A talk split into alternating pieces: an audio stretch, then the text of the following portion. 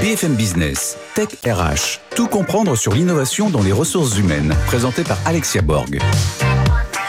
Tous et bienvenue pour une nouvelle émission Tech RH. Cette semaine au sommaire, nous allons voir comment les nouvelles technologies nous aident à combattre le burn-out.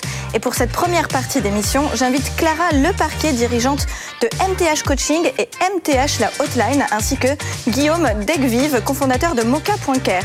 Et nous allons voir également avec Alexis Tobelem comment les nouvelles technologies nous aident cette fois-ci à éviter le burn-out. Et nous finirons avec la start-up du jour, avec Arnaud Billard, cofondateur de Sunshine at Work. Mais tout de suite, ils sont dans la tech, ils sont dans les RH et ils sont avec nous pour le Grand Talk. BFM Business, Tech RH, le Grand Talk. Un sujet plus que d'actualité, étant donné les conditions sanitaires et la crise depuis 2020. J'accueille aujourd'hui Clara Leparquier, dirigeante de MTH Coaching et MTH La Hotline, ainsi que Guillaume Degvive, cofondateur de Mocha.care, pour parler de burn-out. Bonjour, messieurs, dames. Bonjour Alexia. Bonjour Alexia. Merci d'être avec nous sur les plateaux de Tech RH. Alors, Clara, comment on peut définir le burn-out en entreprise? De quoi parle-t-on exactement? Alors, c'est un terme qui est un peu galvaudé et qui est utilisé un peu à toutes les sauces. Et effectivement, c'est intéressant de pouvoir le redéfinir. Et il est aussi difficile à définir qu'il l'est à diagnostiquer. Ah. Et le diagnostic, d'ailleurs, fait partie des choses importantes qui doivent être posées par un spécialiste et écarter, par exemple, la dépression ou l'anxiété.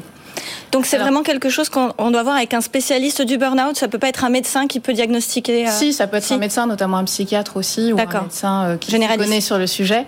Euh, en tout cas, pourquoi c'est difficile à diagnostiquer? Parce que ça s'installe de façon insidieuse dans le temps. Et souvent, la personne est en déni au départ, donc elle a du mal à reconnaître elle-même les symptômes.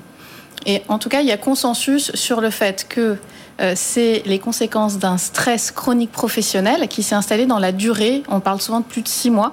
Et ce stress lui-même, c'est la conséquence d'un déséquilibre entre des contraintes, des exigences d'un environnement et des ressources dont dispose la personne pour faire face. Et en l'occurrence, c'est quand son réservoir est vide, elle a plus du tout la possibilité de se ressourcer, de recharger les batteries, et là, le corps lâche. Et donc, c'est un épuisement qui est d'abord physique et ensuite émotionnel et mental. Guillaume, comment reconnaît-on les situations de burn-out? Qu'est-ce qui, euh, d'après vous, qu'est-ce que, qu'est-ce que nous dit le corps en fait? Euh, a, En effet, il y a le corps qui nous envoie des signaux, mais exactement comme disait euh, Claire, ce qui est extrêmement compliqué, c'est que comme il n'y a pas le, le burn-out n'est pas reconnu comme une maladie professionnelle, on n'a pas exactement une méthode très très précise qui nous permette de dire là il s'agit d'un burn-out, il ne s'agit pas d'un burn-out. Parce qu'en fait il y a plus de 130 symptômes qui ont été reconnus par l'OMS qui permettent de dire euh, de reconnaître euh, des effets du symptôme. Et ces catégories, ces, symptômes, ils sont de trois catégories. On a des symptômes euh, d'ordre cognitif, d'ordre somatique et d'ordre émotionnel. Alors au niveau somatique, ça va être par exemple bah, des douleurs dans le dos, des douleurs dans la nuque, des migraines. émotionnel, ça va être ma capacité à gérer la charge. Et cognitif, ça va être ma capacité à me concentrer, mémoriser, à faire mon travail tout simplement. Et donc, quand on est en, cas d'épuisement professionnel, en fait, on peut avoir parfois euh, la somme des, trois, des trois qui peut se... Ou, que l'une des trois aussi Et l'une des trois également, c'est possible, oui. D'accord. La charge, quand vous parlez de charge, c'est plutôt la charge émotionnelle. La, personne explose en larmes. Comment on peut définir concrètement les, symptômes? C'est alors voilà, ça c'est une, une, possibilité. Ça va être aussi euh, l'irritabilité, par exemple. Euh, ça va être la moindre chose euh, émotionnelle, je n'arrive plus à la gérer en fait. Pourquoi? Parce que j'ai encaissé trop longtemps euh, beaucoup trop de charges, euh, des sollicitations dans tous les sens, et à un moment, je vais avoir un, phénomène où je vais craquer. Et donc, je vais pas réussir à bah voilà, aller plus loin et de simplement faire quelque chose qui me paraissait évident, très facile, il y a encore quelques mois. Clara, où en sommes-nous en France par rapport à ça, au burn-out, et à, justement à pouvoir identifier ces symptômes? Alors en France, les cas ont explosé euh, depuis la crise sanitaire. Et ça peut facilement se comprendre parce que la crise sanitaire, en fait, elle agit comme un effet millefeuille qui vient rajouter euh, des facteurs de risque de stress professionnel et de burn-out. Par exemple, avec le confinement, mais aussi avec la généralisation du télétravail, les personnes sont plus isolées, les relations sociales sont plus distanciées, il y a une forte anxiété, forcément liée à la maladie, à l'insécurité aussi euh, par rapport euh, au contexte professionnel. Euh, il y a de plus en plus, notamment par le télétravail, un mélange des sphères privées et professionnelles, donc une difficulté pour certaines personnes à couper. parce qu'on est vraiment dans comment la personne réussit à se ressourcer. Donc les cas ont doublé après le confinement. Et il y a une autre étude d'empreinte humaine euh, réalisée en 2021 qui précise qu'il y a eu plus de 25% de cas entre mai 2021 et euh, octobre 2021. La cause, le télétravail? Pas que, ce serait et le télétravail d'ailleurs pour certaines personnes est plutôt euh, un élément positif et vient améliorer les conditions de travail. Pour certaines personnes, ça a été plutôt perçu comme quelque chose d'apaisant, et pour d'autres, ça a été tout à fait, l'inverse. Pour d'autres, notamment parce que dans les facteurs de risque de burn-out, il y a des facteurs de risque dits individuels, et donc là, on va retrouver des personnalités qui sont très impliquées, très engagées, persévérantes et euh, qui ont donc du mal à se fixer des limites, à fixer des limites aux autres. Et donc là, on comprend bien que quand on est en télétravail et quand on a aussi, c'est pas que le télétravail, c'est aussi les outils numériques avec l'invasion finalement du pro dans le perso. Si vous vous souvenez, il y a dix ans, on avait peur que le perso vienne dans la vie professionnelle et donc les entreprises commençaient à fliquer un peu tout ça. Et aujourd'hui, c'est plutôt l'inverse en fait. C'est euh, comment est-ce qu'on réussit à réguler euh, l'usage des, outils digitaux et c'est une responsabilité qui est collective, bien sûr, au niveau de l'entreprise et aussi individuelle. Merci Guillaume. Euh, quelques mots sur l'avenir. Comment on peut imaginer l'avenir avec les outils? Est-ce qu'on doit justement respecter le droit à la déconnexion? Qu'est-ce qui viendrait nous aider? Ou est-ce que la technologie est, vraiment l'ennemi euh, numéro un du salarié? Comment ça se passe? Oui, c'est une très bonne question. Il y a un psychiatre qui s'appelle Serge Marquis qui parle justement du burn-out comme la résultante euh, d'une saturation de, des sollicitations permanentes que je vais avoir. Et dans ces sollicitations permanentes, il y a un grand rôle qui peut être imputé ben, à mes textos, à mes mails, à tout ce monde de la tech, qui fait que c'est extrêmement compliqué de se déconnecter. Le week-end, comme le soir, comme même à sa pause déjeuner. Et et donc, il y a un vrai enjeu de réussir à, on va dire, reprendre le contrôle euh, de ces outils tech qui parfois sont un petit peu trop invasifs. Et euh, ça passe par des initiatives parfois très simples, comme par exemple une charte de la déconnexion. Des entreprises qui ont commencé à, mettre ça en place dans l'entreprise, ou euh, tout simplement accepter ou décider de pas envoyer de mail après passer une certaine heure, euh, de pas euh, solliciter un employé euh, pour un oui ou pour un non, mais parfois aussi de simplement prendre le temps et de laisser chacun recharger les batteries. C'est quelque chose d'extrêmement important, c'est le concept de résilience derrière qui est en jeu. Comment est-ce que je vais faire pour retrouver l'énergie en moi et pour demain être en capacité euh, bah, euh, d'affronter un petit peu, on va dire, le quotidien sans aller creuser dans mon, dans mon stock d'énergie, on va dire, euh, qui à la fin va devenir un petit peu trop faible. Et alors, qu'est-ce que vous pensez, donc la, question s'adresse aux deux, de tous ces outils qui commencent à se créer? Quand je parle d'outils, je parle vraiment de tech, hein, d'applications mobiles, entre autres, réalité virtuelle, justement éviter le burn-out. Est-ce que ça vous fait sourire? Est-ce que vous trouvez que c'est vraiment une évolution? Ou est-ce qu'on n'est pas en train de renforcer justement la technologie et cette charge mentale et cognitive? Alors moi, ma, conviction, alors déjà, je, pense que la technologie est à la fois euh, partie du problème et partie de la solution. Donc il ne faut pas la diaboliser et en même temps voir effectivement tout ce qu'elle peut apporter. Elle fait partie du problème parce que hyperconnectivité, euh, risque de dépendance aux outils. Et en même temps, effectivement, ça apporte plein de choses avec notamment l'intelligence artificielle, mais aussi donc par exemple des chatbots qui peuvent être mis en place et qui peuvent permettre aussi un premier contact avec un professionnel. Ça ne remplacera pas, euh, en tout cas c'est ma conviction, euh, la relation avec un professionnel de l'accompagnement, mais c'est plutôt au service euh, de l'accompagnement. Après, il va y avoir donc des outils qui vont permettre de mettre en relation facilement et rapidement une personne qui a un besoin avec le bon professionnel. Ce qui est votre cas chez MTH, la hotline, j'imagine. Tout à fait. C'est effectivement un service qu'on a développé il y a maintenant deux ans et euh, vraiment parce que, alors on l'a développé à la base surtout pour les managers, parce que nous on aborde plutôt le sujet. Alors c'est vrai que les managers ont aussi de burn-out, parce qu'on on, visualise toujours les salariés, les... non, mais, jamais vraiment les, managers, c'est quand même. Euh, ils, sont même euh, potentiellement plus sujets au burn-out, parce que finalement ils se retrouvent. entre des injonctions paradoxales, contradictoires, et ils sont fortement sous pression. Et donc nous, on a souhaité trouver une solution qui permette de les accompagner au quotidien, avec euh, donc euh, des séances de coaching à distance qui peuvent se réserver très facilement, des rendez-vous à J plus 1.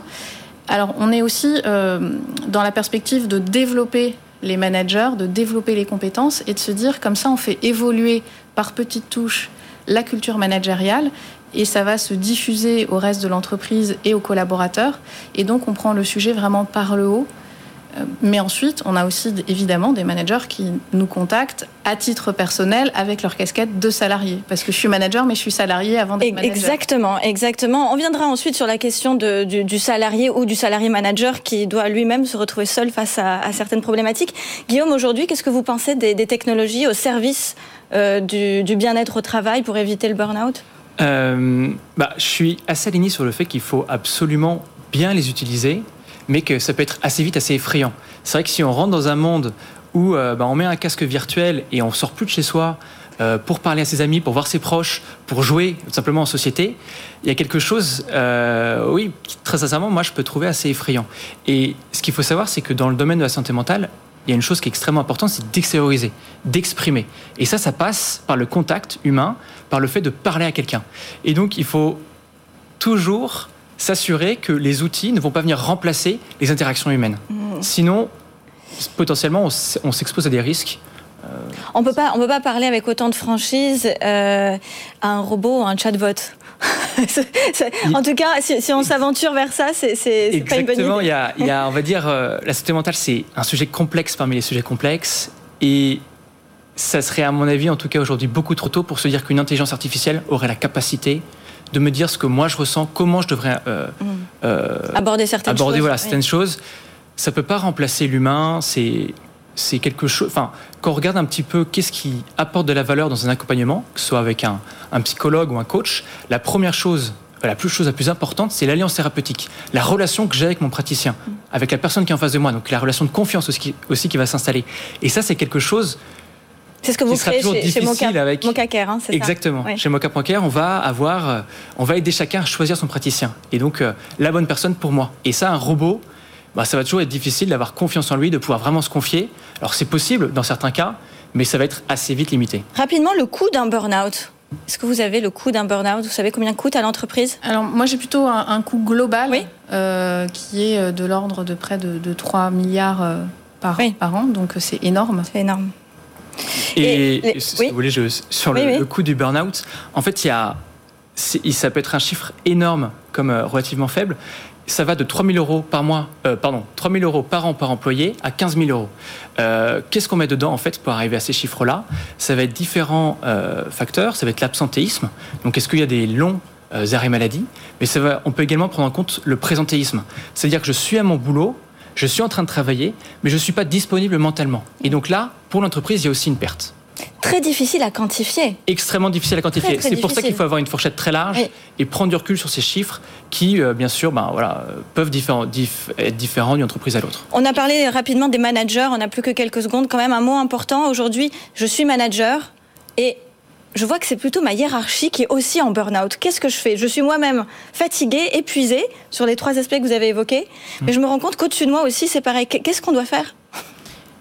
Alors déjà, commencer par prendre soin de soi. Soit d'abord. Poser des limites aussi euh, aux autres et donc à sa hiérarchie.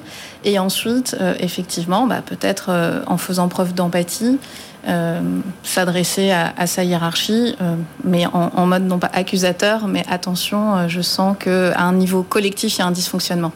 Merci. Un mot de la fin, Guillaume, par rapport à ça? Je suis assez aligné. Je pense qu'il faut avoir confiance en ses managers et pas hésiter à leur dire les choses avec bienveillance et toute transparence. Et en général, les managers ne sont pas habitués à ce qu'on les écoute et à ce qu'une personne de leurs équipes leur pose la question de comment ça va vraiment. Ah bah c'est le mot de la fin qui est parfait. Merci infiniment, messieurs, dames, d'être avec nous sur Tech RH. Je vous dis à tout de suite pour la Minute Geek avec Alexis Tovelem. BFM Business, Tech RH, la Minute Geek. Et c'est parti pour la Minute Geek avec Alexis Tobelem. Alors Alexis, on va commencer par un peu de latin. Eh oui, eh oui, eh oui. La souffrance au travail existe depuis que le travail existe. Et rappelez-vous, l'étymologie euh, latine, c'était tripalium qui voulait dire torture. Bon, alors de façon plus adaptée, moins disproportionnée, le travail, c'est de l'effort. Et pour des raisons très variées, on peut parfois du mal à, avoir, à gérer cet effort. Mais heureusement, la technologie qui n'est pas non plus pour rien dans les nouvelles pathologies liées au monde du travail, on l'a vu juste avant, propose d'aider à faire décroître ces difficultés. On trouve, Alexia, euh, un top 3 assez clair des dispositifs qui peuvent contribuer. La réalité virtuelle d'abord, le cocon de sieste ensuite, et enfin la méditation au travail. Du coup, le premier, ultra dominant dans nos conversations et dans les médias, c'est l'usage de la réalité virtuelle sur le lieu de travail.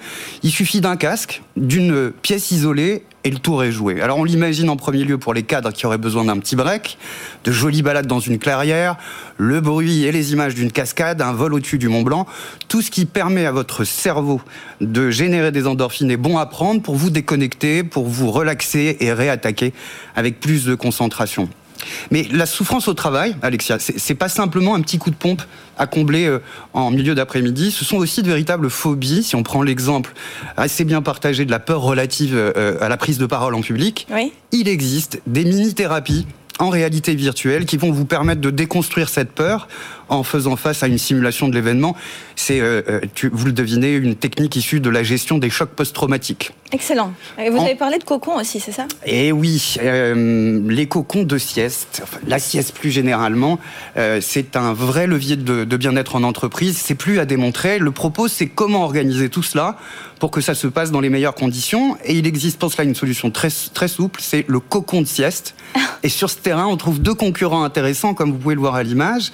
Le premier Cocorico est une start-up française, NapUp, et comme euh, euh, il s'agit en fait d'une sorte de banquette sur laquelle se rabat une carapace d'isolement, cette tranquillité vous permet d'accéder au sommeil en quelques minutes.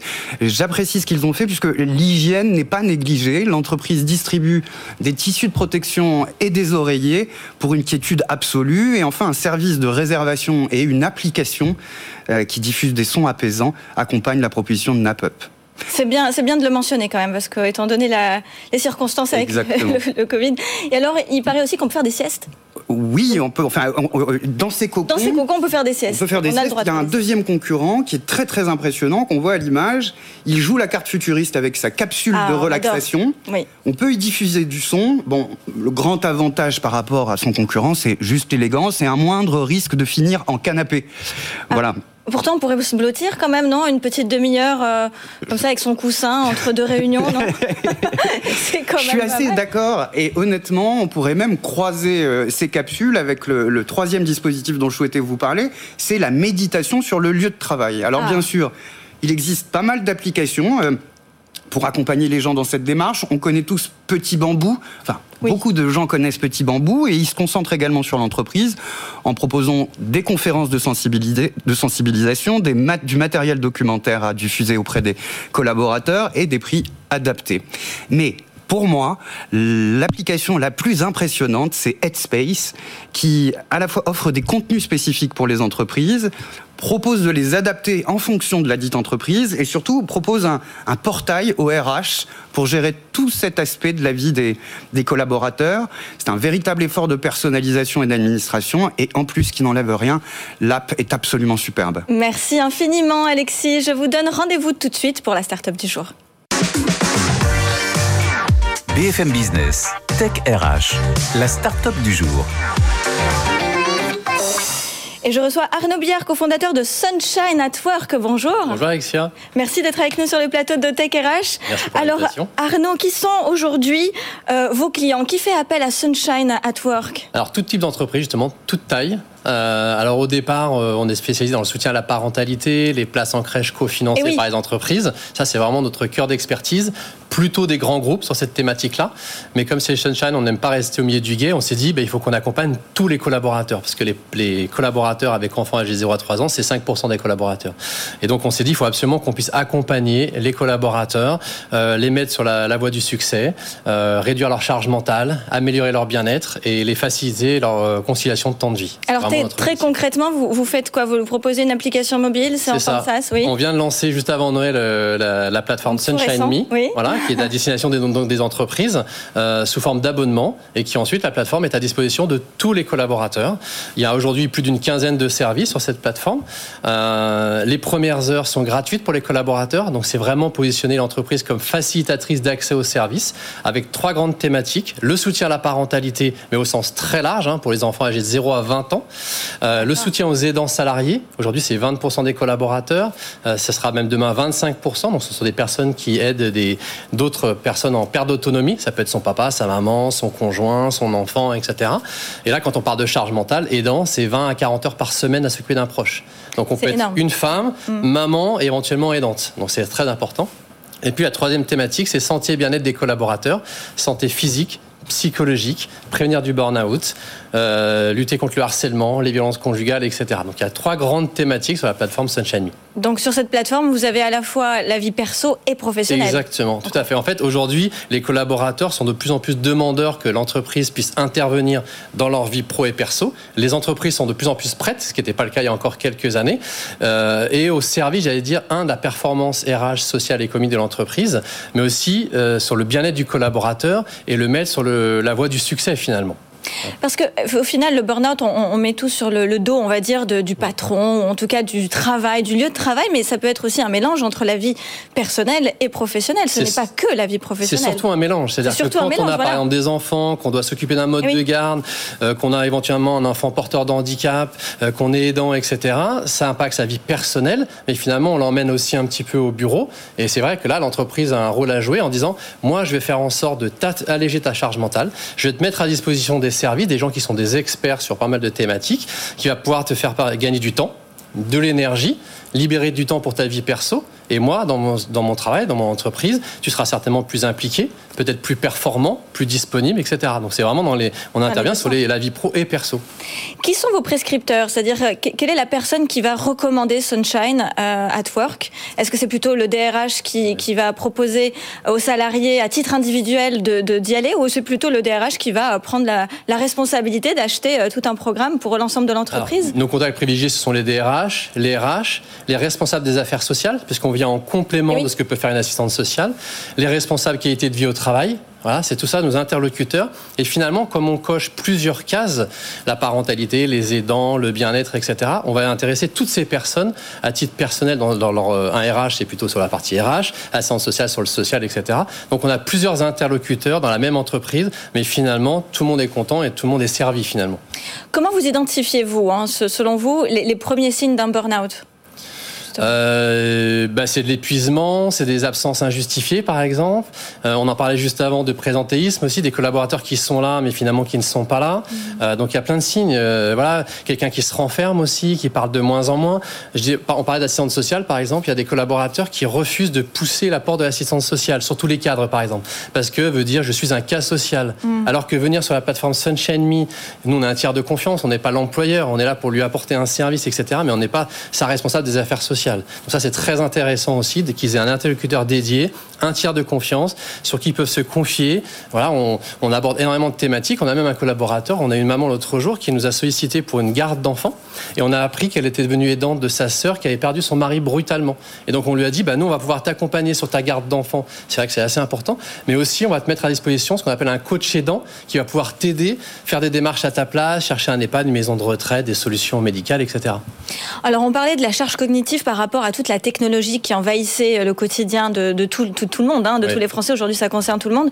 Est-ce que finalement, cette application ne vient pas rajouter encore une énième technologie euh, au quotidien du collaborateur euh, ou, de la maman qui, est en recherche de solutions Non, parce que derrière l'application, il y a des hommes. Il y a ce qui chez nous ce qu'on appelle les sunshiners, les gens qui ah. sont internes chez nous. C'est important quand même. Bien sûr, aujourd'hui c'est plus d'une quinzaine de sunshiners qui sont à disposition des collaborateurs. Et donc quand un, collaborateur fait une demande, il a d'abord contact avec notre équipe et ensuite on le renvoie vers un expert en fonction de la thématique qu'il a choisie. Donc il y a toujours de l'humain derrière une solution digitale et nous on y tient beaucoup. C'est-à-dire qu'on garde le contact avec le collaborateur. Quand il a d'autres problématiques, c'est vers nous qu'il vient et peut-être plus que son entreprise. Et ensuite, on le ramène vers un expert. Ce qui nous permet d'ailleurs, je refais un petit parallèle, les RH sont très preneurs de data du coup. Savoir comment on a accompagné les collaborateurs sur telle thématique, quels services ils ont utilisés, plutôt des hommes, des femmes, la moyenne d'âge, etc. Donc la technologie viendra en support au DRH Et toujours en support. Toujours en support. L'humain, l'humain d'abord. Hein. RH, il y a le H dans directeur des ressources humaines. Hein.